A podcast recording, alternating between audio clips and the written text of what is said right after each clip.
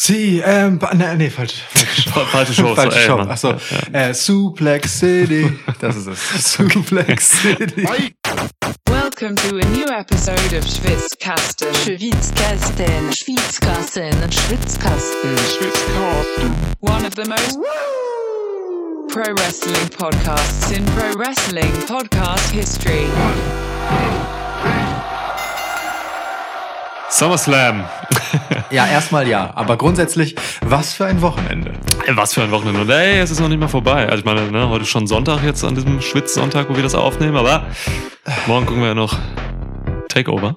Das findet Ja. heute Abend statt. Ähm, ja. Und dann hatten wir ein paar geile Tage hinter uns. Ja, das, das müssen wir alles aufarbeiten. Demnächst. Es wird, äh, ja. Voll. Ja. Wir, wir sind zurück. Äh, äh, nee, warte. Wie jemand sagte, I'm back. I'm back. I. Das gilt auch für uns. Ja.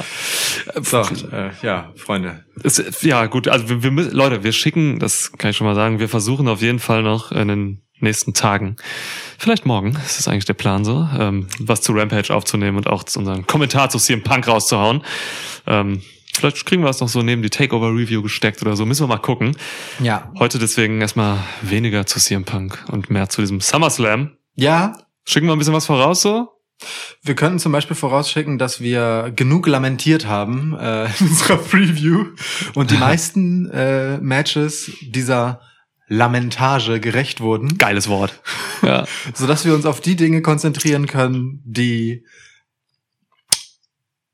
es wert sind, darüber gesprochen zu werden. Ja, und wir haben ja tatsächlich bei all dem teilweise schlimmen Zeug, das hier passiert ist beim SummerSlam, haben wir ein paar Momente und ein paar, paar Dinge, die jetzt mal ganz wertungsfrei zumindest Gesprächsstoff liefern. Ja, Ja, wir haben eben schon beim Gucken ähm, heiß diskutiert über das eine oder andere. ja, Äh, da können wir direkt hier weitermachen. müssen wir. Leute, ihr habt den SummerSlam gesehen. Ähm, es gab zwei große Comebacks. Es gab zwei große Comebacks. The Man, Becky Lynch ist zurück und Brock Lesnar kam am Ende. Also, äh. Das in einer Show. Einfach. Wenn man das schon mal so hört, dann ist das schon mal absoluter Irrsinn. So, ja, man könnte meinen, richtig geil. So, ähm, aber das kann ich schon mal sagen. Ich fand davon nur eine Sache richtig geil. ich wollte auch gerade sagen, das stimmt nur teilweise. Ja, also also dieser SummerSlam hat schon versucht, ein paar krasse Sachen aufzubauen, ein paar heftige Momente zu zu generieren so. Ähm, aber leider äh, hat der SummerSlam es auch geschafft, äh, diese Momente für mich zum Teil wieder sofort im Keim zu ersticken. So, also mir wurde hier wirklich was gegeben und dann wurde es mir wieder genommen. So, ne? Becky Lynch ist das beste Beispiel. War für mich ein völlig überhitztes Comeback. Völlig. Ah, Darüber wird zu reden sein. ja. Darüber wird zu reden sein. Aber sollen wir es nicht jetzt direkt machen und dann nachüber. Äh, Wir können, äh, also du kannst anfangen über Becky Lynch zu reden. Wir können auch so uns quasi durch die Card spülen und äh, all die Dinge, die nur ein Abwatschen wert sind, auch kurz abwatschen. ja. Äh, das ist mir ganz gleich. Ich äh, lege aber Wert auf, entweder wir steigen mit dem Finale ein oder wir bewahren uns das Finale trotzdem als Finale. Okay, das sind deine Bedingungen quasi. Das sind meine einzigen Bedingungen, die ich habe, ja. Und dass ich endlich trinken kann. Stoß jetzt an. oh ja, okay, alles klar. Cheers. Cheers. Mm. Ey, lass mit den fetten Dingern einsteigen. Ist mir scheißegal. alles Komm, lass mit, äh, ja, mit dem Post-Match quasi reingehen des Main Events. das ist gut. Lass uns mit Becky Lynch dann weitermachen und dann können wir irgendwann zu ähm, Eva Marie kommen. Ey, äh, Moment. Es ist ja nicht so, als gäbe es nur diesen beiden Comebacks, ne? Da ist auch schon noch bisschen was Cooles zwischendurch passiert. Ähm, es gab auch Highlights, die nichts damit zu tun haben, dass jemand plötzlich auftaucht. Aber ist okay, gebe ich dir, gehen wir von hinten nach vorne. Ähm, das letzte Dokument, das wir haben von diesem Abend, beinhaltet Brock Lesnar, wie er John Cena nach Suplex City entführt. Ja, gerade noch äh, auf Social Media gesehen, ähm, als die TV-Kameras schon aus waren, ist Lesnar nochmal zurückgegangen und hatte, ja, Cena, genau, ein bisschen daran erinnert, was Cena und er damals geboren haben, nämlich Suplex City. Ja. Und, und jetzt ist Brock Lesnar, also äh, der Post-Match kam, nachdem Roman Reigns Ja. äh, nach drei Attitude Adjustment Kickouts, ein normales trockenes, eins durch den Tisch und ein Attitude Adjustment vom zweiten Rope, alle drei, alle drei mit Kickouts ähm, überlebt hat. ja. Ähm, John Cena clean besiegt. Erscheint also Brock Lesnar als saugefährlich aussehender Typ, also ne, mit so einer Wardlow-Frisur, mit Bart, mit einem neuen Look halt mit Jeans, Ja. so so einem Wife-Beater beziehungsweise so einem, so einem engen äh, Muscle-Shirt so Mhm. ähm, in Schwarz, das seine absurde Form nochmal absurd betont Ja. ähm, und halt einem gottverdammten Pop. Es ist Face Lesnar, der zurückkommt. Wir beschreien das seit anderthalb Jahren. Ja, So, dass wir so. dieses, dass wir diese Feder haben wollen, ne? Eben auch mit Paul Heyman in der Mitte und so. Das ist halt, die, die, die Story schreibt sich von alleine und äh, wir wollten das, wir wollen das einmal rahmen und jetzt ist es echt passiert. Und es ist definitiv Face Lesnar, denn wer darauf geachtet hat, ähm, nachdem Reigns und Heyman schon abgezogen sind, hat sich halt Lesnar auf klassische Face-Manier die, die Pops geholt. Ey. Ist zu jeder, zu jeder Ring, äh, Ringseite gegangen, hat die das Publikum angestachelt, so das ist Face Lesnar und den gab's Ewigkeiten nicht. Das ist, das, und das sieht halt einfach so gefährlich aus wie nie, weißt du, so Ja. heel wie nie im Prinzip. Ja. Und er kommt einfach zurück und sorgt für gute Laune. gute Laune. Ja, und Ja, gleichzeitig doch so. zerstört er halt auch Topface Cena so, ne? Also ähm, er ist weiterhin Brock Lesnar so, ne? Das sind halt die wenigen ähm, wirklichen richtigen Stars, die WWE gerade hat, die einfach ihre Charaktere sind und davon halt manchmal so ein bisschen links rechts abdriften, nicht politisch, äh, aber Mhm. ähm, äh, ne, aber von der Attitüde her und äh, sie bleiben dabei aber immer wer sie sind, so Randy Orton und Brock Lesnar, das sind einfach die sind einfach wer sie sind so. Und, ey, perfektes Finish für mich hier. Perfektes Ja. Finish dieses, dieses Events, weil nachdem mich, wie gesagt, die Becky Lynch Sache massiv enttäuscht hat, hat mich Lesnar umso mehr wirklich wieder hervorgeholt. So ist, ah, wie geil er einfach aussieht. Ich habe Bilder schon von ihm gesehen, mal irgendwie so eine Werbesache, da hat er irgendwie als, als Metzger fungiert mal irgendwie vor ein paar Ja, Wochen. so Bearded Butcher hieß das. Ähm, und da wusste ich schon, dass er irgendwie cool aussieht und jetzt in Anführungsstrichen lange Haare hat. Ja. Aber wie das dann so im Ring kommt mit seiner Lesnar-Attitüde und so, das ist dann, das ist ja schon mal eine Wucht einfach. Voll, Ja. voll. Ich mag das. Ich mag den Look auf jeden Fall sehr, auch mit dem Bart und so. Ja. Das, das Witzige ist halt, dass, dass der, der Ich habe Spaß daran, Leute zu zerstören, Re- Lesnar, ist ja auch ungefähr der, der äh, vor einer Weile gegangen ist, ne? als er den Money in the Bank Koffer Ja. halt so dabei hatte. Das, Ja. Der hatte ja wirklich einfach richtig Spaß an dieser Geschichte. Und ich erhoffe mir so ein bisschen anknüpfen daran, weil, ganz ehrlich, so gefährlich der aussieht, wenn er halt so freudig äh, se seiner eigenen Zerstörungswut hinterher lächelt, dann finde ich das irgendwie auch drollig und sympathisch. ja, Drollig, ja. wirklich so. Das ist auf so eine ganz abstruse Art halt einfach so, so ein knuffiger Berserker. weißt du? ja. Ach, schön. Ich will jetzt keinen Obelix-Vergleich rausholen, weil dafür ist er nicht treu doof genug. Aber ne, so die, Richtung.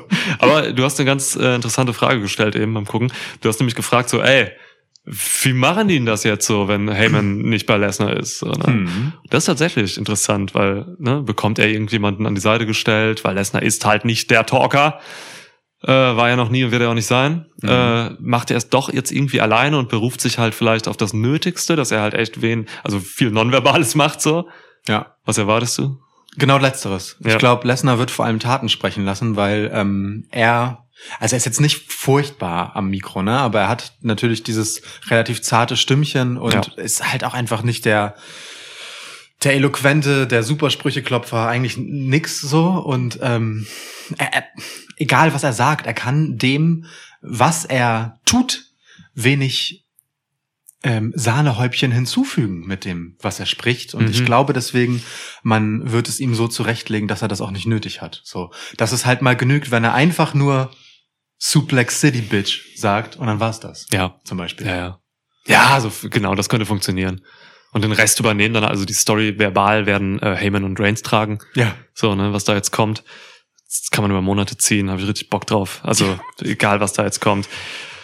Ja, ey, und halt noch eine heftige äh, Edition für SmackDown, ne? Also, Ja. ey, wer, es gibt für mich bald keinen Grund mehr Raw zu gucken, weil alle geilen, interessanten Menschen und Geschichten bei SmackDown sind. Du hast eben gesagt, ähm, die Diskussion um die A-Show, die, die gibt's nicht mehr. Die gibt's nicht. Die Das ist Quatsch. weg. Ja. Jetzt Becky Lynch ist halt auch noch zu SmackDown gekommen jetzt im Prinzip, wenn Ja. sie schon Bianca Belair herausfordert und jetzt der Champ dort ist.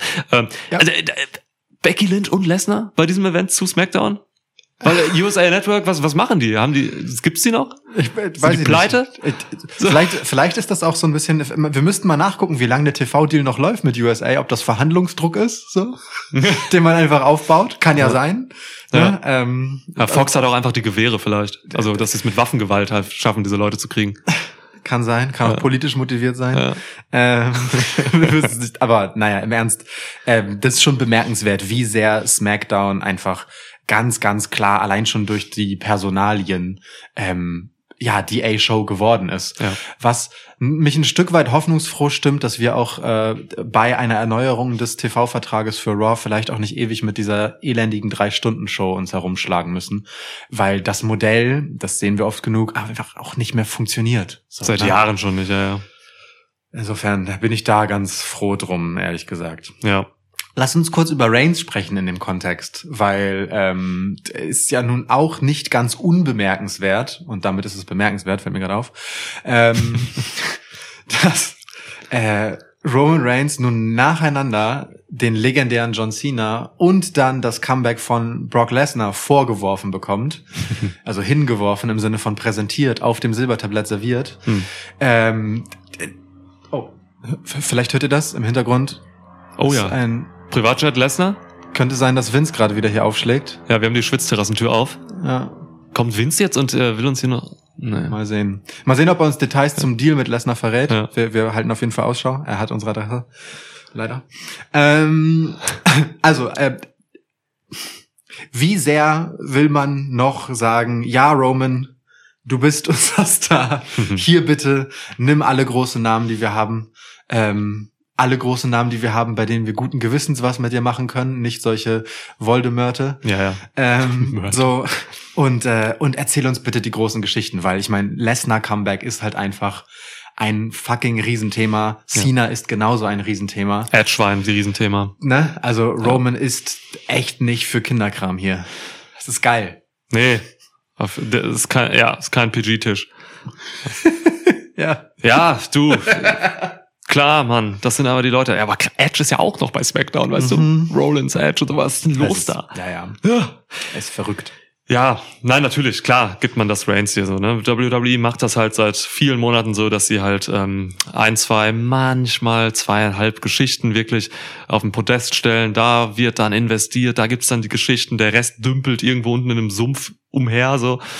Ähm, Im Wyatt Swamp. äh, scheiße, Bray Wyatt ist nicht mehr da. Da mache ich jetzt ein Fass auf. Es gab ein äh, Publikum ein Sign, ein äh, The Fiend Sign. oh, Ja. ja. Im äh, Raiders-Look. Seit die Raiders sind ja nach Las Vegas umgezogen, deswegen das war ein bisschen süß. ja. Ja, Shoutout an denjenigen, denjenigen, der dieses Schild an den Securities vorbeibekommen hat. Stimmt. Ja, ähm, ne, also das sind halt die beiden Stories und Reigns ist natürlich die Story, wenn man das dann noch mal raushebt. So, ne? Momentan gibt's eigentlich relativ wenig von diesen großen. Da ist also ne, da halt äh, Bobby Lashley gerade ja, eben die Voldemort-Geschichte hat. Ähm, doch, da kommen wir später noch zu. Ähm, hat man jetzt eigentlich nur noch Reigns als wirkliche herausragende Story so ne. Charlotte Flair ist halt auch ne über das über die vermaledeite Women's Division haben wir geredet, oft genug in der Preview auch, müssen wir heute nicht nochmal ausholen. so, aber sonst ist da jetzt gerade nicht viel Riesiges so, ne? Ja. Ähm, tja, naja, und dann kam halt Becky Lynch. Dann kam äh, tatsächlich Becky Lynch. Äh, was heißt dann? Also Ja, dann kam, ja, kam auch noch äh, circa zwei Stunden vorher Becky Lynch für ein äh, ungefähr halbminütiges Match. Ja. Ihr habt's gesehen, äh, ganz kurz gefasst. äh, es wurde angekündigt, Sasha Banks kann nicht antreten. Das ähm, war vorher nirgendwo ehrlicherweise irgendwie kolportiert, dass ich es mitbekommen hätte. Äh, also durchaus überraschend. Ähm, dann sollte Carmella, die einen Tag vorher ein Handicap-Match an der Seite von Selena Vega gegen Bianca Belair verloren hat. Also wirklich so die unwürdigste aller Gegnerinnen sollte dann ähm, ausfüllen und ein Titelmatch bekommen gegen Bianca. Und ich Ja. äh, muss ehrlicherweise sagen, dass diesen Move zu machen und diese Enttäuschung, die wahrscheinlich ehrlich ist, äh, in Bianca Belairs Gesicht ähm, so einzufangen und erst einmal zur Geschichte mitzunehmen, ähm, eine ganz gute Entscheidung war, aber halt echt mies für Carmella ist. Ist Ja, du. Okay. Kamala ist raus. Ja, genau. Also ne, bis dahin war es auch noch cool. So, ich fand das geil, dass sie mich erst komplett Mhm. auf den Boden geworfen haben und ich, ich habe mir schon so Notizen gemacht wie, also so schreiende Notizen mit Ausrufezeichen, Fuck, Kraftausdrücke rein und sowas. Und dann habe ich so geschrieben halt irgendwie, dachte mir, ja gut, toll, so mal skippen, Lukas und so. Und dann kam auf einmal die Mucke von Becky Lynch so. Und ich dachte, ja, so kacke, wie diese Mucke auch ist. Ja, Aber sehr. ähm, sie ist leider ikonisch. Äh, So. Und äh, dann war ich, ich so, okay, okay, alles klar, gut, kann man machen. So weird ein bisschen, dass es nicht äh, irgendwie weiter hinten in der Show ist, so, aber ja, es ist jetzt eben das. Äh, und okay, high on fire, so, finde ich gut. Becky kommt rein. Na, Und dann ging's halt los. Äh, haben sich halt ein bisschen lange angeguckt, so. Finde ich auch, ja. Äh, war zu viel lange Nonverbalität. Bis es dann irgendwann zu dem Match kam, so. Äh, Carmella wurde rausgeschmissen, bla bla, einfach ein Match angesetzt, so, macht das the man. Naja, dann hatten wir genau, Wikipedia sagt null. Doppelpunkt, 27 Sekunden, Squash-Match. Das sind Lynch. 27 Sekunden. Es gibt einfach einen Squash hier, so. Pinfall, Bianca Belair entthront. Ja. Ähm, ja, dann saßen wir da und dachten so, Alter, was ist los? So. Also die, die einzige halbwegs äh, stabile Erklärung dafür ist halt, dass man hier offensichtlich erzählen wollte, dass Bianca Belair als roughest, toughest, baddest, meanest und alle anderen Superlative davon so unglaublich derailed war, dass sie den Handschlag angeboten bekommt von Becky Lynch, die dann aber, als sie, als Bianca Belair zugreifen will, stattdessen ihr, ja, einen Move verpasst. Der, also, weißt du, so ist ja jetzt nicht mal so, als hätte Becky da jetzt die Hölle aus, auf sie raufgeworfen, sondern einfach nur so, jetzt geht das Match los, mein Gefühl, und sie dann pinnt. Ähm, dass Bianca offensichtlich davon so überrascht war, dass äh, sie, sie dann, ne, weißt du, so auf dem falschen Fuß erwischt wurde. Aber oh, ist das schmerzhaft. irgendwie. Also es- es war- ist so schmerzhaft. Es war jetzt nicht irgendein Move, es war ihr Finisher. Ja, Also es ist, sie hat, ihr- sie hat ihr erst überrascht in die Fresse geschlagen und hat dann den ähm, Manhandle Slam, das ist ihr Finisher, gemacht. So, deswegen ist nicht nur ein Move so, aber äh, ja, es ist schön, dass du hier eine Storyline-Erklärung suchst. So, Ich- ähm, ich war wenig bei der Storyline, muss ich sagen, und ich war direkt so bei dem bei dem Übergeordneten. Und Ja. mein erster Gedanke war leider halt wirklich. Okay, das mit Lesnar später so, also ne, das war nicht mein erster Gedanke, da gab's Lesnar noch nicht, aber Lesnar war sicherlich geplant. Aber dass jetzt Becky kam, war für mich so, okay, das ist jetzt die Hotshot-Reaktion auf CM Punk, Hm. der bei AW ähm, sein Comeback gefeiert hat quasi. Also was heißt Comeback, sein Wrestling-Comeback. Und ähm, die Tatsache, dass es ein Squash-Match wurde, erkläre ich mir tatsächlich dadurch, dass Becky Lynch womöglich noch nicht Ja. ready ist. So. Ja. Physisch sieht sie nicht danach aus, als wenn sie ring-ready wäre. Sie ist halt einfach nur sehr dünn gerade, also sie ist schlank so, Mhm. wenig äh, muskulär, also habe ich da jetzt noch nicht so viel gesehen irgendwie. Und dass man dann eben so einen Finisher mal auspacken kann, das ist dann, ja, das kann man machen so, aber für mehr hätte es, glaube ich, nicht gereicht. So, das denke ich Mhm. mir halt dabei. Ja.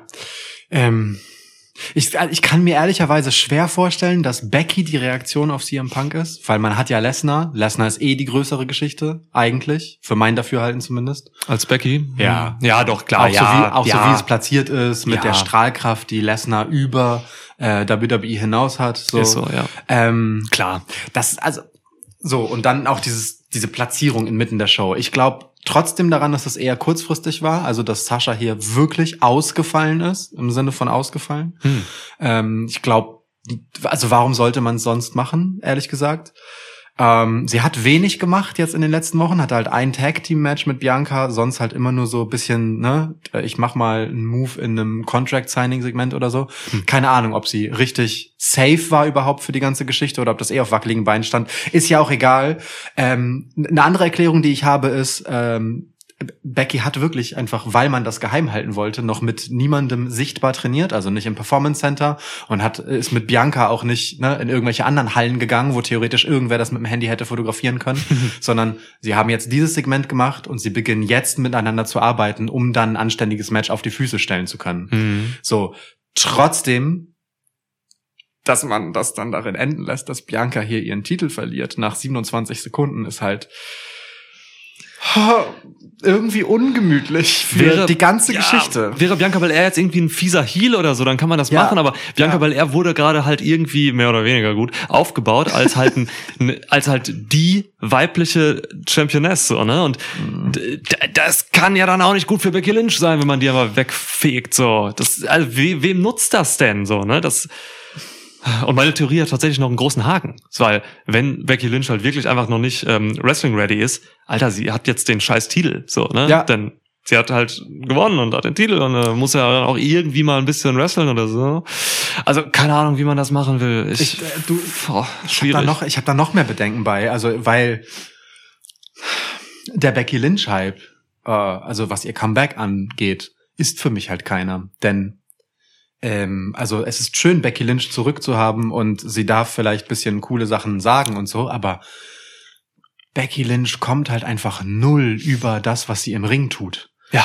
So, und das ist halt jetzt das Fragezeichen. Das kann man einerseits so sehen, es ist verzichtbar, Hm. würde ich aber nicht so sehen, denn wenn sie im Ring nicht wenigstens ein bisschen backuppen kann, was sie am Mikro bringt, Ja. dann kann das auch einfach ziemlich schnell eine miese Lachnummer werden. Denn jemand wie Bianca zum Beispiel kommt ganz im Gegenteil dazu, halt total über das, was sie im Ring Ja. tut. Und ähm, damit fährt man ehrlicherweise in so eine Richtung, bei der ich mir nicht so ganz sicher bin, ob das äh, so eine gute Idee ist, so lange nach dem, was The Man halt mal zu The Man gemacht hat. So, also äh, Hm. Also wirklich sehr, sehr riskanter Tanz auf Messers Schneide hier mit ihr. Für, ja, für mich ist es schon abgerutscht tatsächlich so. Also ich, ich wirklich, also für mich ist ja schon Blut im Spiel. So.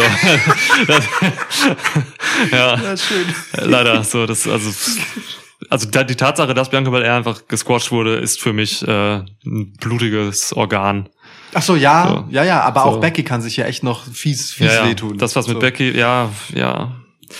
Oh Mann, ey. Das stimmt, aber Becky Lynch war von den Four Horsewomen halt immer die mit Abstand äh, schlechteste Wrestlerin. So, Ja, ne? ja. Also Sasha Banks, Bailey und Charlotte, mein Gott, so. Ähm, und genau, Becky kam halt eben über ganz andere Dinge. Und ihr das jetzt quasi zu nehmen, indem man sie jetzt nicht zum Beispiel in die Rolle einer Jägerin steckt. Ja. So, ne? Und sie dann und da halt was aufbaut und sie über ihre Promos kommen lässt und äh, dann vielleicht noch charakterlich ein bisschen was schleift zwischen Bianca Belair und ihr oder so. Ganz schwierig so. Und das meine ich aber, also das kann ich mir halt nur so erklären, dass es halt irgendwie so ein, so ein aktionistischer Ja. Hotshot-Move war jetzt irgendwie. Und da denke ich natürlich dann irgendwie, auch weil ich es gestern so gesehen und so gefeiert habe, an die CM Punk-Geschichte und so, dass das Reaktion ist. Ich weiß es nicht so, ne? Also viele haben so gefordert, ja, jetzt muss ja der SummerSlam nachziehen, nachdem CM Punk kam und so. Und ja, äh, wenn man das jetzt noch so schnell versucht hat, vielleicht mit Becky Lynch. Ey, wir können nur spekulieren darüber. Ja. Müssen wir mal gucken. Auf jeden Fall, äh, ja.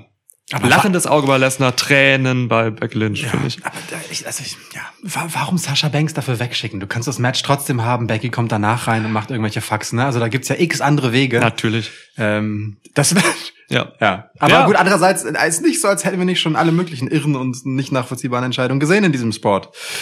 Insofern, ja. Ja, Mann. Ja. Ähm, aber mal im Ernst, also äh, wer schaltet jetzt eigentlich Montag noch ein? Warum, wer guckt sich jetzt? Vielleicht, weißt du, was man jetzt Montag zu erwarten hat? Ähm, Voldemort kommt doch mal zu Lashley und sagt, okay, wir machen ein Match bei Crown Jewel, weil äh, du hast mich ja nicht richtig besiegt. Ja. So, ne? Und äh, keine Ahnung, Jinder Mahal gegen Drew McIntyre geht vielleicht weiter. So, ich habe keine Ahnung, warum man, warum man jetzt wirklich Raw gucken sollte. Es sind alle interessanten Geschichten bei SmackDown und Leute. Ah, Und da müssen wir jetzt ein bisschen durch die Karte hüpfen. ja, wir können jetzt langsam in die Chronologie dieses Events gehen. Wir wir werden bestimmt noch mal die großen Themen wieder streifen als Vergleich, aber jetzt müssen wir anfangen, Ja. ein bisschen durch die Karte zu hüpfen. Ähm, ich freue mich auf jeden Fall auf Freitag, kann ich schon mal sagen, weil es einfach zwei große Themen zu verhandeln geben wird. Oh Gott, Brock Lesnar ist zurück und oh Gott, Becky Lynch ist zurück. So ist einfach beides offen, so ne? Also das sind einfach krasse Vorzeichen für diese Show am Freitag.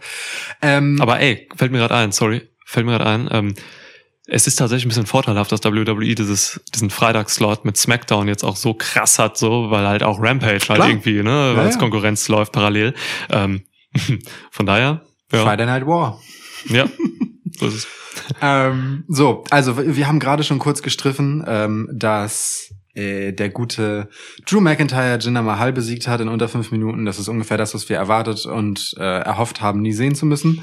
Vielen Dank. Danke. Haken. Ähm, Und es gibt bei Raw aber tatsächlich noch eine Geschichte, die ganz okay ist, ähm, die aber bei diesem Event echt unter die Räder gekommen ist. Denn ähm, wer unsere Preview gehört hat, mag sich daran erinnern, dass der Feel-Good-Moment von SummerSlam eigentlich der große Sieg von RK Bro sein sollte. Und am Ende war es dann nach knapp sieben Minuten äh, ein schnöder Standard-RKO von Randy Orton gegen AJ Styles und plötzlich sind RK Bro irgendwie ohne ein richtiges Match, weil das ist, es kam einfach nie in die Gänge bis dahin, äh, Tag Team Champs und es ist, also ehrlich, ich habe es danach schon wieder vergessen, weil es einfach so egal gemacht war. Ich bin sauer. Ich auch, das war eine Frechheit, das war unser Herzensmoment, den wir äh, vorher gesagt haben in der Preview. Äh, und dann das? Also ich habe es wirklich einfach nicht verstanden, wie man diesen Moment. Ich find's gut, dass es ein Opener ist, das kann man machen, dann hat man die Leute direkt so, ne? Okay, fühlen sich gut und so. Aber dann so ein Standard Raw TV Weekly Match rauszumachen. Nicht mal. Und dann äh, nicht mein Double AKO, äh, den ich vorausgesagt hat, gegen Omars äh, zu bringen, so. Es war wirklich das müdeste, was man hier hätte bucken können in dieser eigentlich so tollen Geschichte.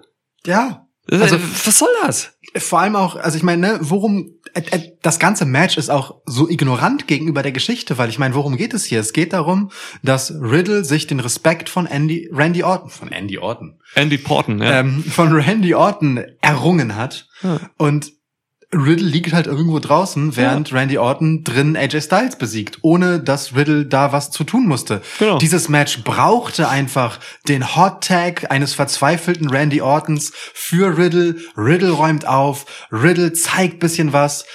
Es wird noch mal eng, er kickt irgendwie sonst wie aus, Ja. dann gibt's noch mal den Hot Tag für Randy und dann machen sie irgendeinen Move zusammen oder sonst irgendetwas. Genau das. Äh, Pustekuchen halt, ne? Es gab die Geschichte einfach nicht. Das Match hat, also es war halt einfach irgendein Tag Team Match, Ja. das mit, das von der Geschichte, die vorher erzählt wurde, komplett entkoppelt war. So. Voll, ja, genau das, was du sagst. So, das hätte man auch, aber was du gerade erzählt hast, das hätte man auch hervorragend sogar in sechs Minuten zeigen können. Ja, klar. So, ne? Dafür brauchst du jetzt keine 20 Minuten Match oder so. Genau das, was du gerade gesagt hast. Spul zurück, hört euch das nochmal an, was Lukas gerade gesagt hat. ähm, machst du hier und dann hast du diesen tollen Moment und damit hätte man den ersten richtig geilen SummerSlam-Moment gehabt. So, aber nein, einfach das hier haben wir bekommen. Ist äh, wirklich krass, krass unwürdige Nummer, so, ne? Schade. Also, weil, hört euch gerne nochmal an, was wir an Hoffnung vorher reingesteckt haben in unserer Preview. Das war ein, Ja. ein so, das war die eine Story bei Raw, so, wo wir gedacht haben, oh Mann, das ist geil, da will ich investieren, so, ne? ne, auch so Ja. äh, die Legende Randy Orton und der relativ frisch bei WWE eben äh, in dieser Region der Card herumwuselnde Riddle zum absoluten Sympathieträger aufgestiegen und dann so abgewatscht. Trauer. Aber gut, dann kam ja Alexa Bliss gegen Eva Marie. Halt die Schnauze, zum Glück war das kurz. ja, ja, zwei Puppenslaps reichen mir. Ähm, nee, ich glaube, ein Puppenslap war es, ein Puppentaunt. Und dann äh, ist das die große, nach drei, fünf, drei Minuten noch was Match, die große Split-Story zwischen Doudrop und äh, Eva Marie. Vielen Dank weiter. Ja, ich sag dazu nix. Ja, ist gut. Damien Priest gegen Sheamus. So, da habe ich, mein erster Kommentar war, boah, bitte, bitte, gebt mir jetzt ein bisschen Wrestling, gebt mir jetzt ein bisschen äh, aufs Maul. So. Du hast gesagt, das brauche ich jetzt. Ja, Ja. wirklich. Und du hast bekommen. tatsächlich. Ja, das war das erste Mal, wo wir beide dann auch irgendwie gesagt haben, so, uh, okay, cool. Ja, weil hier, also es war halt genau das, was man hier bringen muss. So, ne? Es war total simpel erzähltes Match. Es gab halt einfach auf die Fresse. So, ähm, beide haben sich einfach in Sachen Stiffness nichts gegeben. Gerade Sheamus hat noch ein bisschen mehr eingesteckt, ey. Das war immer eine Schlägerei. wie, wie Seamus-Matches in diesem Run generell. Also wenn der Pay-Per-View-Matches Ja. hat, so, dann sind es einfach, die, die prügeln sich einfach. Ja, Und die ja. haben Spaß dabei. So, Da gibt's dann halt einmal ein Headbutt nicht als Headbutt mit ich halte meine Hand davor, sondern dann gibt's einfach eine Kopfnuss. Und beim Interview nach dem Match hat Damon Priest einfach eine scheiß Beule. So, ist halt so. Ja, richtig, Weißt du? das kam, das war wirklich genau die Headbutt-Stelle, so, ja. Ja. Ey, und deswegen, guck mal, wir haben in der Preview noch kurz darüber gesprochen. Ich glaube, du hast mal gefragt, so, oh Mann, man hätte jetzt auch einfach irgendwie mit Ricochet weitermachen können und so. Aber jetzt im Endeffekt, so nach diesem Match muss ich auch wirklich sagen, ey, so ein Ricochet hätte da nicht mitgehen können. Das wäre Ja. eine ganz andere Geschichte gewesen, so. Und, also, es gibt manche Leute, die können eine Schlägerei mit Sheamus annehmen und manche können das, glaube ich, nicht. Ich glaube, Ricochet kann es nicht. Ey. Das wird dann was anderes. Das wird dann irgendwie so, nichts für Sheamus. Ja. Aber so Leute wie McIntyre, Lashley und, und, und, und auch Damian Priest, so, so glamourös er gekleidet ist. Das ist einfach ein harter Hund. So. Mhm. Ähm, die können halt mitgehen und dann kann man halt genau das hier machen. Ne? Ah, schön. Ja, Aufs Maul. Ricochet hätte halt äh, den, guten Seamus gesellt.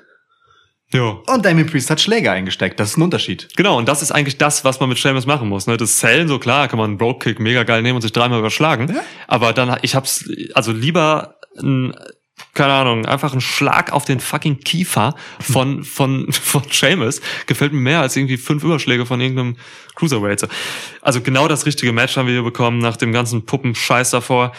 Ähm, es gab heftige Headbutt, es gab einen Alabama Slam, es gab schönes Flying Leg, auch, auch diese Flying Legs von, äh, von, von Priest einfach direkt einfach in die Fresse. So. Oh, das Zeitlupe konnte man zeigen. Wirklich, ne? Dass du eine Zeitlupe davon Ja. zeigen kannst, wie der Typ einfach einen Tritt ins Gesicht bekommt, Ja. der halt einfach mit einer gebrochenen Nase und Maske auch so lange wie es geht zum Fuß, zum an sein Gesicht herannahenden Fuß guckt und ihn erst Ja. im allerletzten Moment, um ihn zu nehmen, zur Seite wegdreht, ist große, große Wrestling-Arbeit hier von Seamus. Also äh, wir, wir können, glaube ich, nicht oft genug unterstreichen, wie sehr er gerade auf dem besten Run seiner Karriere ist. Ja, hat schon Toll. ein bisschen abgeflacht mal wieder, aber jetzt ist er mit diesem Pay-Per-View für mich wieder zurück, so in Ja. dieser Liga, in der er war. Schön. Ja, die Maske war, hat er noch das Finish besiegelt, denn Priest hat die Maske abgerissen in der Submission. Ähm, und dann gab's halt auch so schön das Reckoning ist das der Finisher, ne? Von Ja. Priest. Dieser, dieser Finisher ist eigentlich perfekt auch in dieser Story, weil er flankt halt einfach das Gesicht des Gegners ähm, Nase voraus auf die Matte. So, so Ja. im Prinzip ein übermodifizierter Facebuster. Ja. so. Und äh, deswegen war auch das perfekt hier, dass man jetzt so dieses Match beendet hat. Schön. Du meinst übrigens Hit the Lights. Aber Reckoning ist auch ein Move von Priest. Ja, der hieß vorher halt so, bis, äh, Ah. weißt du, es gab ja mal jemanden bei diesem einen Stable, das super gut funktioniert hat, Ja, die Reckoning hieß. ja, stimmt. Wo ist eigentlich Mia fucking Yim? Ey, frag mich nicht. Okay. Ähm, ja, aber schön. Ähm, ich meine, das Traurige in Anführungsstrichen für Seamus, dem ich übrigens diese Maske auch ewig ins Gesicht schnallen würde, die passt einfach zu ihm so. Ja. Weißt du, das kann so etwas sein, das hat man halt irgendwann mal notgedrungen und es verselbstständigt sich dann einfach als Gimmick. Ja. Ja, es steht ihm gut. Ähm, aber der Nachteil für ihn ist halt natürlich, er hat hier jetzt äh, nicht den Gürtel wieder mit nach Hause genommen. Andererseits kann man sagen, er hat äh, Damien Priest endlich diese Stufe erklimmen lassen, einen Gürtel mit nach Hause zu nehmen. Und ich bin äh, vorfreudig und gespannt, wie Damien Priest sich als Champ so gerieren wird. Ja, die Sache ist halt, dass Priest nach wie vor mh, leider echt blöde Scripts kriegt, so, ne? Das, das haben wir noch. Es gab ja bis in SummerSlam immer, äh, boah, ich darf echt nicht aufstoßen, so. Ich hab, Lukas und ich haben eben, ähm, ja, so, türkisch gegessen und, ähm, ziemlich viel Tzatziki ist übel. Vor allem, wenn du hier so vor dem, vor dem äh, Mikrofonscreen dann so rein dingst und du so schön in deiner eigenen Tzatziki-Knoblauchwolke. Ey, ich fahre heute keine meditierst. Bahn mehr, so. Ich setze keine Maske mehr heute auf. Ich habe zum Glück Sicherheitsabstand zu dir und eben etwas Schaumstoff zwischen uns. Absolut, ja. Oh, für wenn ich Schaum im Mund hätte. Ähm, wo war ich? Genau. Nee, wo war ich? Priest Scripts sind Ja. ungefähr so, stinken ungefähr so wie dein Maul. Das ist Was aus euren Mündern kommt, riecht ungefähr gleich. So? Danke, danke, ja, das. Das ist halt die Geschichte. Bei dem SummerSlam gab es halt irgendwie drei oder vier so, so Backstage-Segmente, wo irgendwelche random Celebrities sind, ähm, die ich alle nicht kenne, aber die wahrscheinlich irgendwie aus der US-Popkultur stammen. Ähm, äh, kurze Interviews mit den Siegern oder Siegerinnen führen so und äh, das sind so genau diese Momente, mit Priest hat er halt auch so einen, da kriegt, da kriegen die Leute halt irgendein scheiß Script und sagen ihre, ihre Catchphrases und sagen eigentlich nichts und so. Und das ist, das ist so genau das, was ich richtig, richtig, richtig schlimm finde bei WWE, was man so macht. Das ist ne, dieser Mario Lopez. Ja. Ich bin seit äh, frühester Kindheit, schon zu WWF-Zeiten, Fan. Und äh, das seht ihr auch daran, dass ich ein Heart Foundation T-Shirt trage. Fick dich, du Wichser. Weißt du, ich habe keine Ahnung, wer du bist, was das soll. Und äh, kein, kein Mensch glaubt hier irgendwas von dem, was du sagst. So. Geh dich woanders anbiedern. Genau. Und da muss, in solchen Momenten will ich Priest eigentlich ähm, so ein bisschen als so eine Loose Cannon sehen. So, ne? wär, der, der Typ wäre halt so cool, wenn er halt wirklich einfach ein bisschen frei reden dürfte. Weil der Mann ist halt legit einfach ein cooler Typ. So. Und das darf er halt leider nicht zeigen. Das tut mir leid für ihn. Ja, ich, du weißt ja, ich bin da skeptischer, weil ich sein Gimmick bei Ja. NXT schon scheiße fand. Ja. Ich glaube auch nicht, dass der besonders cool ist, wenn er was sagt, wenn er sagen kann, wa- äh, was er sagen will. Aber meinetwegen. Ich, äh, ich, ich, will, ich will dir glauben, dass das möglicherweise sein könnte, Ja. das, weil das einfach ein besserer Gedankengang ist, als dass es genauso scheiße wäre, wie das, was jetzt passiert. Egal, also Okay. ich bin, ne, Priest sieht aus wie ein Star, Priest arbeitet stabil im Ring, Priest hat einfach eine Aura. Ja. Ich bin gespannt, wie er das als US-Champ dann äh, so durch den Tag schleppt. Usos! Dum,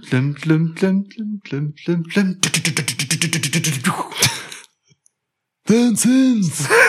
ja, ja, ja. Ja, okay. Vor, du darfst nicht vergessen, dass es vorher noch das obligatorische, seit Wochen, jede Ah. Woche immer wieder gezeigte, gefühlt inhaltlich gleiche Vater-Sohn-Gespräch zwischen zwischen äh, My Son Dominic und zwei Stockwerke tiefer Rey Mysterio gibt. Ähm, das wirklich einfach auch niemandem mehr hilft oder was bringt. Ähm, aber toll, dass wir es gesehen haben und auch toll, dass wir uns mit ansehen durften, wie sie dann wieder verloren haben. Ja.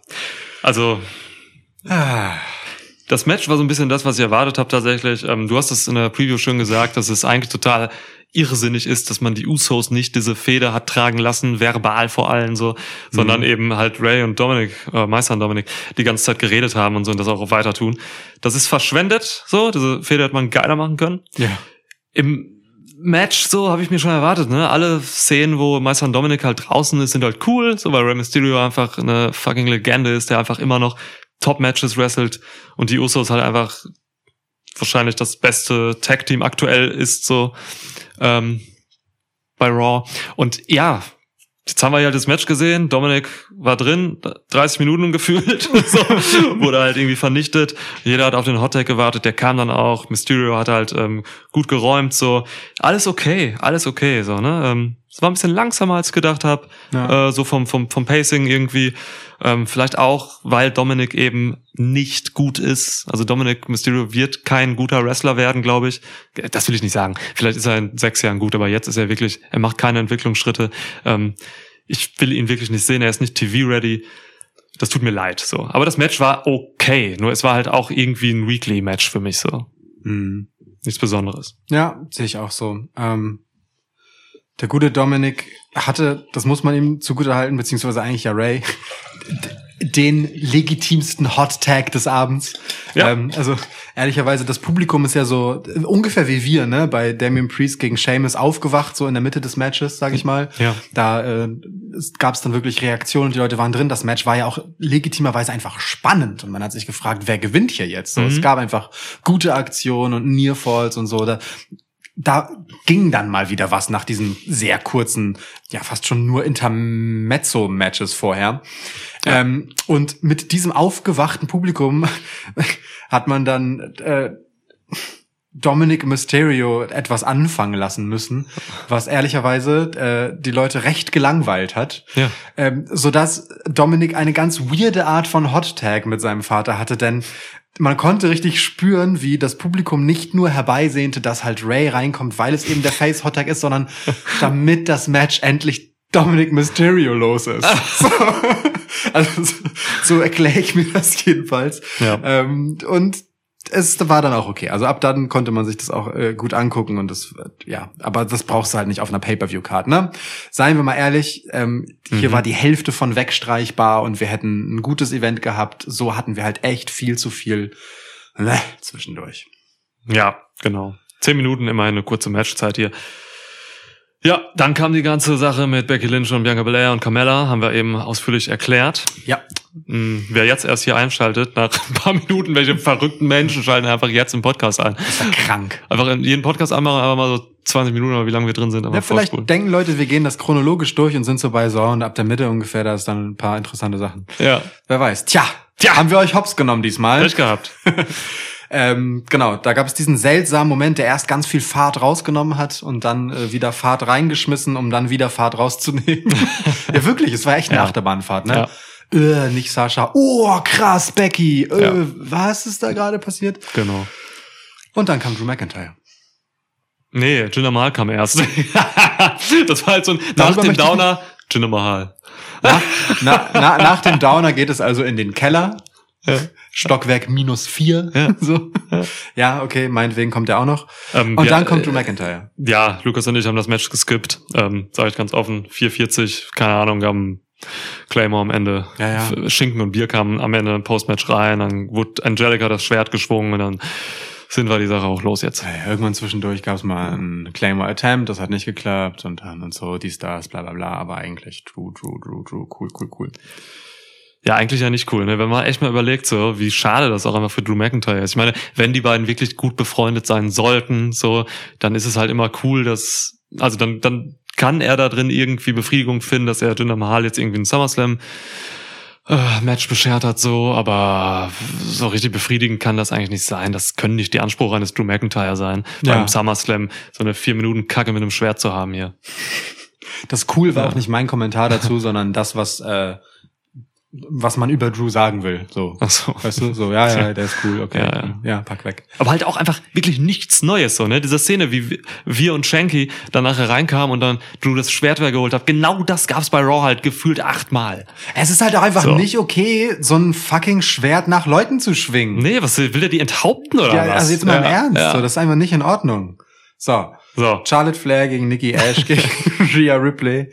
Äh, Triple Threat Match für den Raw Women's Title. Leute, wir gehen hier so schnell durch, weil das meiste hierzu haben wir wirklich in der Preview gesagt. Die ging zwei Stunden lang. Ja. Hört euch die an, falls ihr das nicht getan habt. Da gibt's die Einordnung hierzu, so, ne? Ähm, Und, Und ja. ich, ich will einfach nur zu diesen zwei Matches kommen, die am Ende noch waren, Genau. neben den beiden großen Momenten, die wir hatten, bei denen es einfach noch ein bisschen Stoff zu reden gibt. Genau. Und das hier ist schon ein halbes davon vielleicht. Das ist eigentlich gut. Wir haben die beiden großen Momente, so haben wir jetzt am Anfang besprochen und die beiden Matches, um die es wirklich geht, um die sprechen wir am Ende. Das ist gut.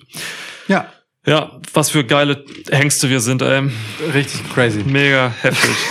gut, dass wir auch nicht über Bugenhagen geredet haben, fällt mir gerade auf. Nein, nein. Okay. Warum? Das ist wirklich abstrus, das da einzu. Also wirklich, dass es dieses Segment gab. Einfach, wobei andererseits nein. Ich freue mich, dass Pat McAfee für den diese Entrance komplett gemacht ist. Sie hat keinen anderen Zweck. Niemand findet das sonst cool, Ja. dass Pat McAfee den Moment bekommt, in dem er halt für einen äh, Shinsuke Nakamura Theme Song lang auf dem Tisch tanzen darf vor 50.000 noch was Leuten. Ist okay, ist okay. Ich liebe Pat McAfee dafür.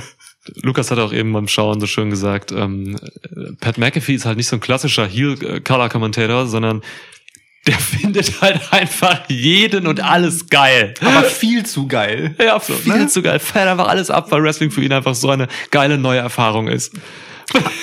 A- aber, aber gleichzeitig ist Pat McAfee einfach so geil pointiert.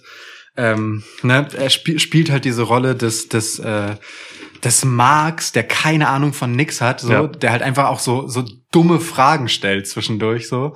Kann der das eigentlich? Ja. So, ähm, um dann wirklich so im nächsten Halbsatz irgendeine Referenz auf irgendwas zwölf Jahre zurückliegendes zu bringen, so.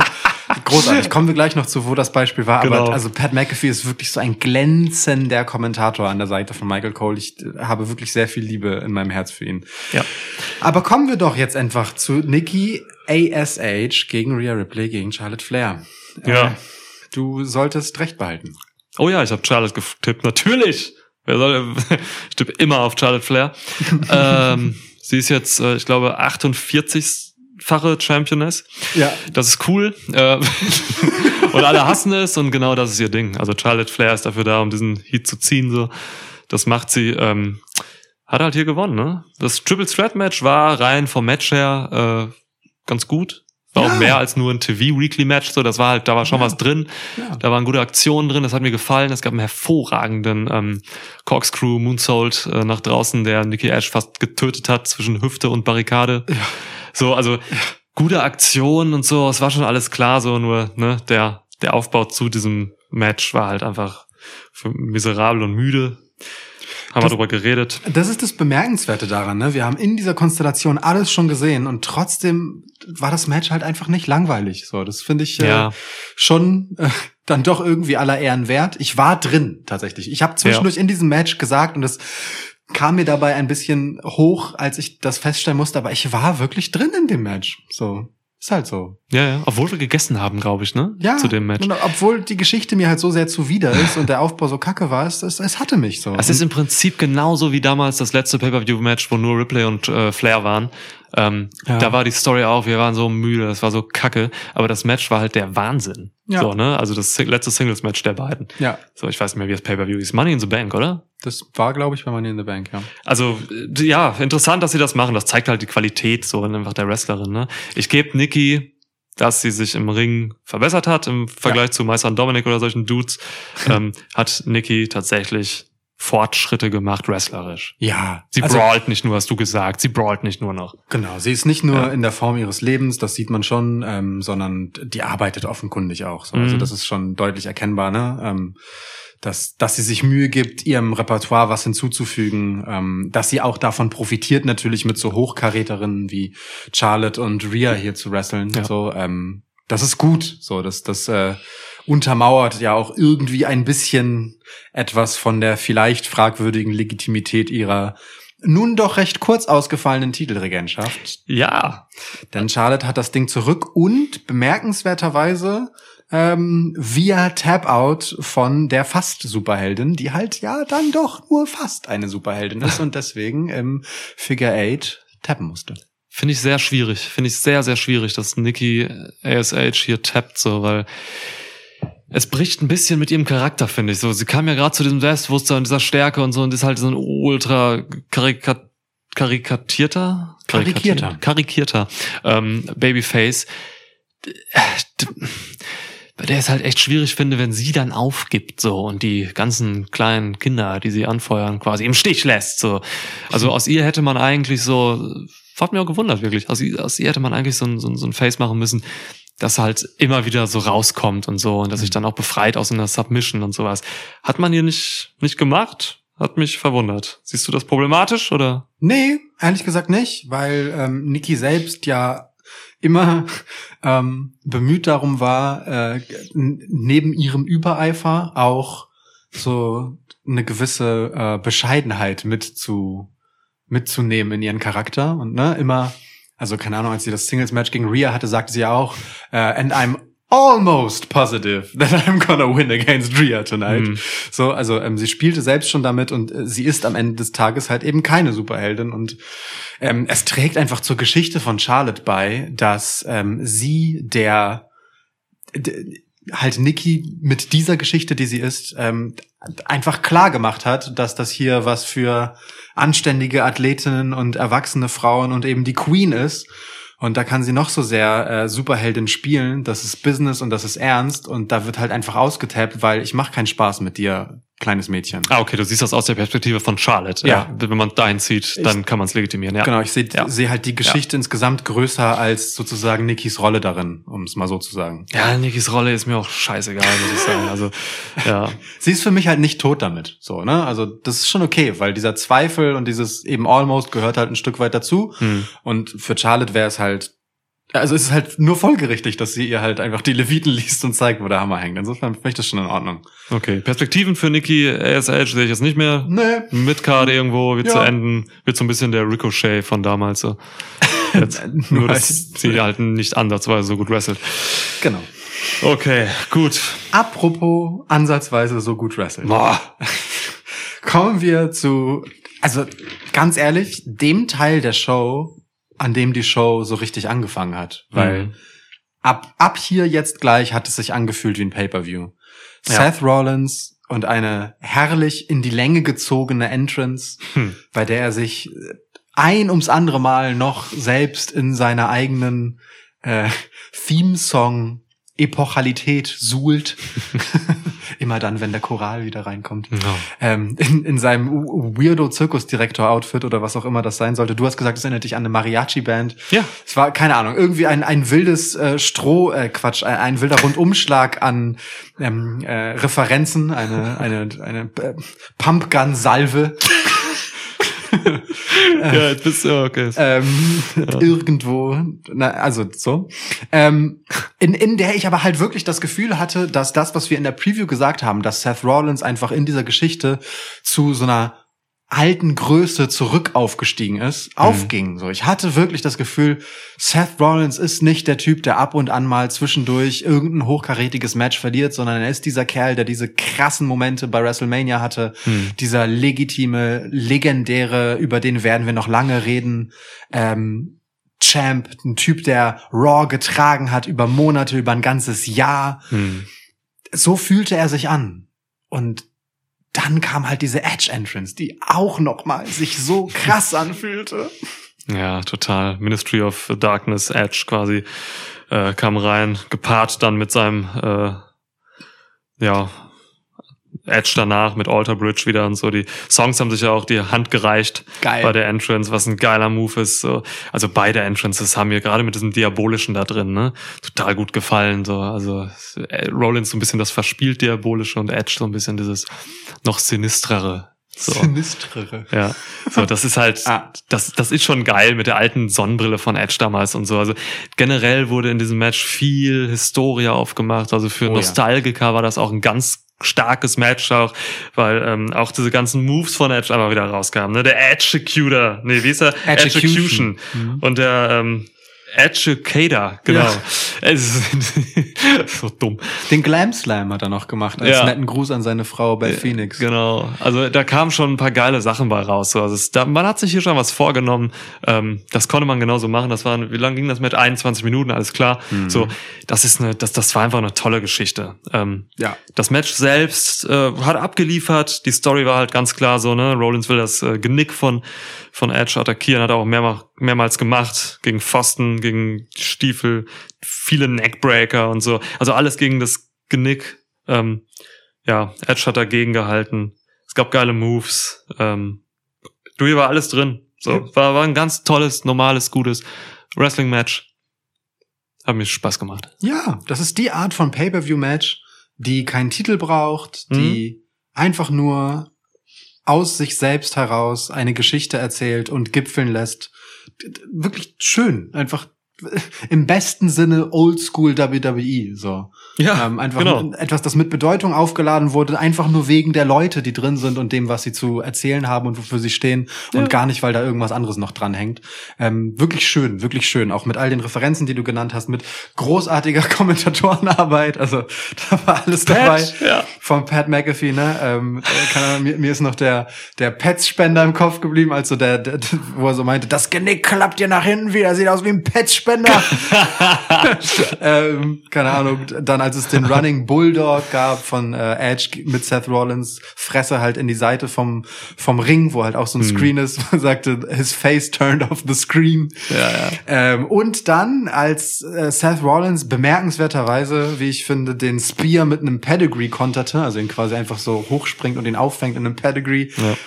äh, sagt, the authorities are gonna love this. Nee, nee, das, das, das Geile an dem Move, ja, ja, er hat erst gesagt, I've never seen this move before. Stimmt. Das ist das Ding gewesen. Stimmt. Und dann irgendwie drei Sekunden später sagt er halt wirklich, the authorities will love this. Weil da, da hat er sich halt selbst verarscht, so. In seiner Markigkeit erst hat er sich dann entlarvt, eigentlich als doch der Pro, der er ist. So, das ist so genial. Ja, McAfee, genau.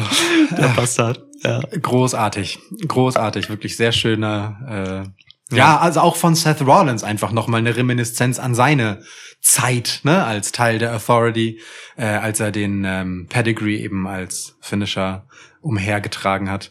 Schön, schön. Ja. Hier steckte einiges an schönen Ideen äh, drin, gut zu Ende erzählt. Aber äh, zu meiner Überraschung habe ich recht gehabt und Edge hat gewonnen. Ja. Weil ich, wo- ich hatte, es es fiel mir ja in der Preview so schwer, das zu sagen, Ja. aber Edge hat gewonnen.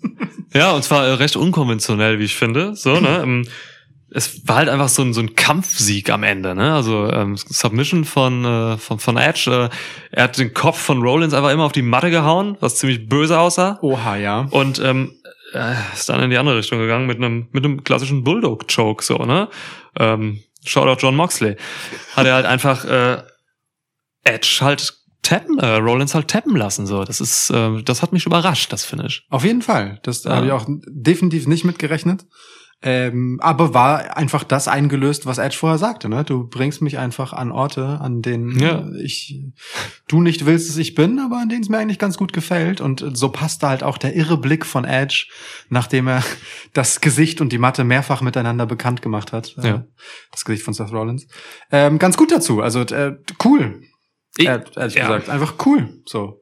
diese Sache mit dem Ganzen, dass Edge jetzt auf einmal bei der letzten Smackdown halt so, ne, in dieses ultra diabolisch, diabolisch dunkle abdriftet so.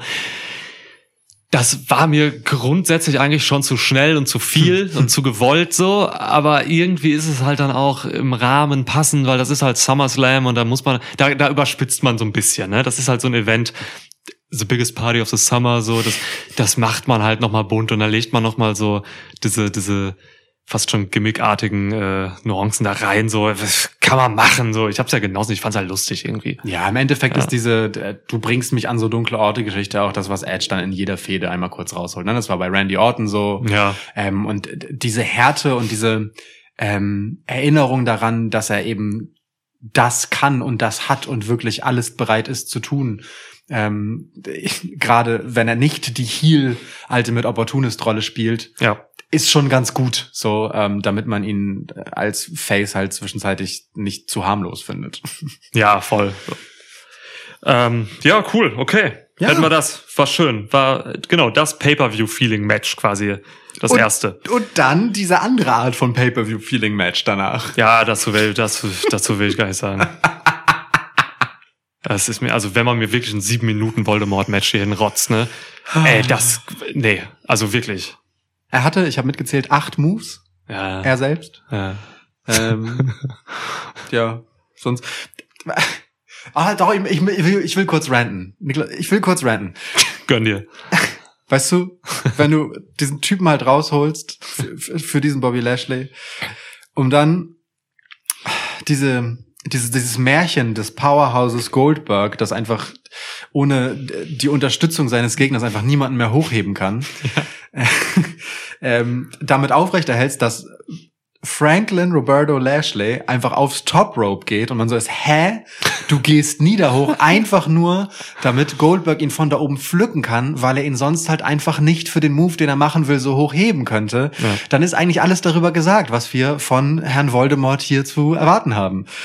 Äh, Ja. ja, dann war am Ende die müde Geschichte äh, halt die einer Verletzung von Voldemort am Knie. Äh, dort hat äh, MVP ihn angegriffen, einen gezielten Stockschlag, den äh, Voldemort halt so weiß. Also gefühlte 20 Sekunden realistisch, drei Sekunden äh, danach erst bemerkt und gesellt hat. Der war ab da die Matchstory und ja, wir kriegen wahrscheinlich die Scheiße nochmal irgendwo in Saudi-Arabien zu sehen. Cool, danke, ciao. Dafür war's da. Referee Stoppage, äh, Voldemort wurde nicht klar besiegt, deswegen Crown Jewel. Wir werden's nicht gucken.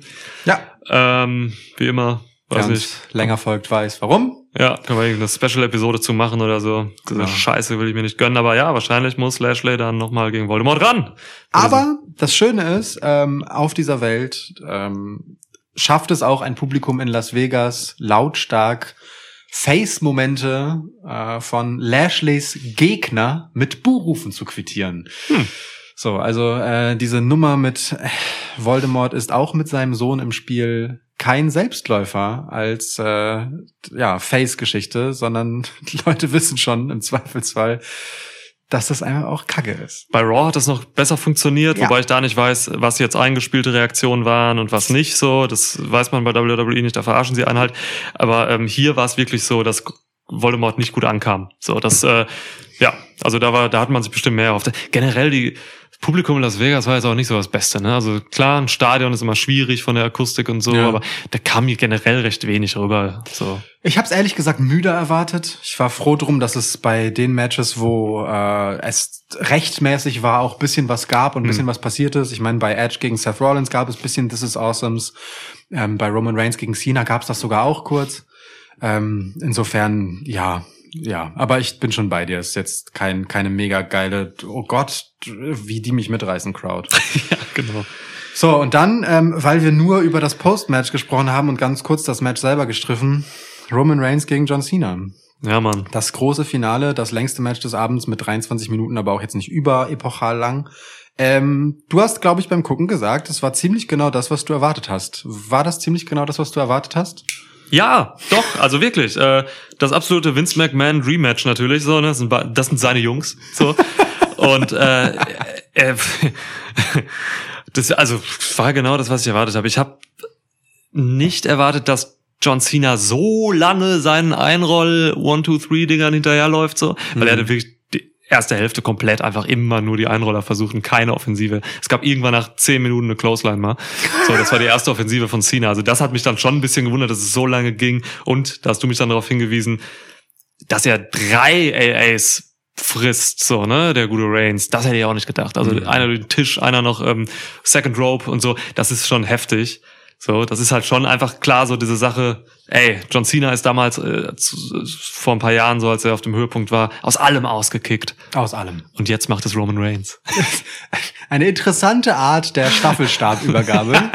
ähm, ja. Aber es ist schon ein bisschen so. Äh, für Roman Reigns natürlich cool, ne? Also äh, er ist jetzt noch einmal untermauerterweise legit dieser Typ, bei dem man sich so langsam fragen muss, wie man den eigentlich besiegen will. Mhm. Das ist schon okay. Das ist schon okay. Das steht ihm gut. Es steht ihm auch gut, dass er zwischendurch, während John Cena da rumliegt, in die Kamera einen kleinen Vortrag hält, in dem er sich bei Hollywood entschuldigt. Sehr nett. Ja. Ja, und äh, gleichzeitig aber auch sagt, ey, ihr könnt den Typen wieder haben, I'm WWE. Ja. So, wir brauchen den hier nicht. Ähm, ich hinterlasse euch allerdings auch ehrlicherweise nur so einen Rest von dem so, weil den Rest prügel ich gerade aus ihm raus. So. und äh, dieser Satz, I'm WWE, steht ihm ehrlich gesagt auch ganz gut. Ähm, ja, doch, das war, war eine gelungene Vorstellung, finde ich, ähm, bei der Roman Reigns dann letztendlich doch wieder auch ein Stückchen vorangekommen ist in seiner Legacy. So, das, was über die letzten äh, Fäden ja eigentlich immer beobachtbar war, ne? dass es eine Progression gibt und Ja. dieser Tribal Chief einfach nicht stehen bleibt, sondern sich weiter und weiter entwickelt. Das hat auch dieses Match mir geliefert und Ja. das äh, ist gut, da bin ich froh drum. Ja, ich auch. Ist okay, kann man machen. Ähm, auch ne, wichtig, dass er halt äh, ohne Einwirkung von außen gewonnen hat. So. Ja. Ähm, das gab's jetzt auch schon. Ne? Er hat Daniel Bryan so besiegt, er hat Cesaro so besiegt.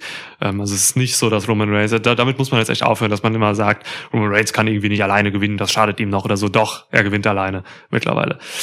Ähm, ja, gute Nummer. Also Cena hat's auch gut gemacht. Äh, hat ein bisschen weniger Brust, aber ist sonst noch top in Form. so, alles cool. Cena hat viel Schultern und Arme gemacht. Heraustretende Adern sind zu beobachten. Ja. Insofern alles beim Alten eigentlich. Ähm, eine Sache macht mir aber Sorgen. Mir auch. Welche dir? Achso, nee, ich habe einfach nur mir auch gesagt, keine Ahnung. Okay. Ah, ich, doch, nee, ich habe tatsächlich eine Sache. Ja, eine Sache habe ich. Eine es, Dreckiger Hund. Ja, es, macht, es macht mir Sorgen, dass man diese dumme Stipulation hier am Anfang eingebaut hat, noch bei der Go Home SmackDown, dass wenn Reigns verliert, er WWE verlassen muss. So eine Kacke kannst du dir nicht ausdenken. Nein. Und ähm, dann wurde das aber, das ist dir aufgefallen im Match, einfach nicht mehr thematisiert von den äh, Kommentatoren. Ja. So, war, äh, was soll das? Ich glaube, bei der Entrance wurde es einmal gesagt, aber es hat halt einfach zur Match-Story und zum Match nichts beigetragen, außer die Spannung rauszunehmen, denn natürlich wird Roman Reigns nicht gehen. So, also damit stand der Sieger einfach fest. Dumm, ey. Das, aber es hat's auch für die Spannung nicht gebraucht und Nee. für gar nichts, so, weil äh, Null. nicht mal von den Kommentatoren hat es irgendjemand nötig gefunden, darüber zu reden. Und Ja. da, da sitzt halt jemand wie Pat McAfee, der alles weiß und einzuordnen weiß. Alles und nichts, ja. Genau. Unter anderem habe ich von Pat McAfee gelernt, dass John Cena unter anderem deswegen so reich ist, weil er das Patent auf Shorts hat. Hat das Pat McAfee gesagt? Pat McAfee hat Um gesagt. John Cena wearing his patented Shorts und vielleicht habe ich das gerade in einen etwas übertriebenen Kontext gerückt. Definitiv, ja. Aber egal. Also, Was macht dir Sorgen? äh, was mir Sorgen macht, ist die Tatsache, wie hier im Endeffekt ähm, erzählt und gewonnen wurde. Denn ähm, wir erinnern uns noch mal kurz. Drei Attitude Adjustments, aus denen Roman Reigns ausgekickt ist. Und gegen John Cena gab es einen Superman Punch, aus dem er ausgekickt ist. Und am Ende dann die Notwendigkeit von einem, zwei Superman Punches hintereinander und anschließend einem Spear. Also dieser Verkettung von Signature Moves und Finishern, die wir in der Roman Reigns Buhruf-Phase zum Beispiel gegen Brock Lesnar häufiger hatten, wo im Prinzip es nur noch Power Move, Signature und Finisher aneinander war und es keine Matches mehr gab. Und ich habe Angst davor, dass es passieren könnte, dass man sich wieder dahin entwickelt, Ja. zumindest was das Finale von Geschichten angeht. Der ganze restliche Verlauf des Matches allerdings stimmt mich da weniger ähm, ja ängstlich oder kritisch, weil Roman Reigns einfach inzwischen so viel Geschichte in den Matches mitträgt, dass ich nicht so sehr befürchte, dass es dazu kommen muss, weil, weil das hier sehr viel gewissenhafter erzählt ist als halt der uns äh, in den Rachen geschobene Superstar Roman Reigns vor fünf bis zehn Jahren. Ja, gehe ich mit. Ähm, ich glaube, es wird fortan so sein, dass es einfach komplett von seinen Gegnern abhängt. Ähm, ne, gegen, Daniel, gegen so Leute wie Daniel Bryan und Cesaro und so, da gab's halt Wrestling von Reigns. So, ne? Und das war groß und gut. Ähm, und gegen so Leute wie Cena und jetzt Lesnar wird's weniger Wrestling geben. Das sind halt die Matches, die könnten dem ähneln, wie es damals war mit Reigns-Matches. So. Ähm, aber sobald, also wenn sich das Hand wenn sich das so Händchen gibt, so, ne, und nicht immer nur jetzt in eine dieser Richtungen geht, dann, dann ist das auch okay, so. Muss man mal gucken, was Lesnar jetzt so bringt, ne? Also, ich, wahrscheinlich bringt er genau das, was er die letzten zehn Jahre gebracht hat. Ja. So, und ähm, muss man gucken halt. Aber, aber ja, diese weitere Ebene, die Roman Reigns halt bekommen hat, dieses Standing und dieses, dieses Erzählen von Geschichten in seinen Matches, das hatte er früher ja nicht. Ne? Das war, das war wirklich nur auf diese, diese Power Moves beschränkt. Und jetzt macht er halt diesen geilen Trash Talk und so, wie viel er auch geredet hat in diesem Match einfach. So, das, ähm, das gibt dem schon einfach so viel dazu, dass es mehr ist als 2015 Reigns. Ja, ja, das sowieso. Ja.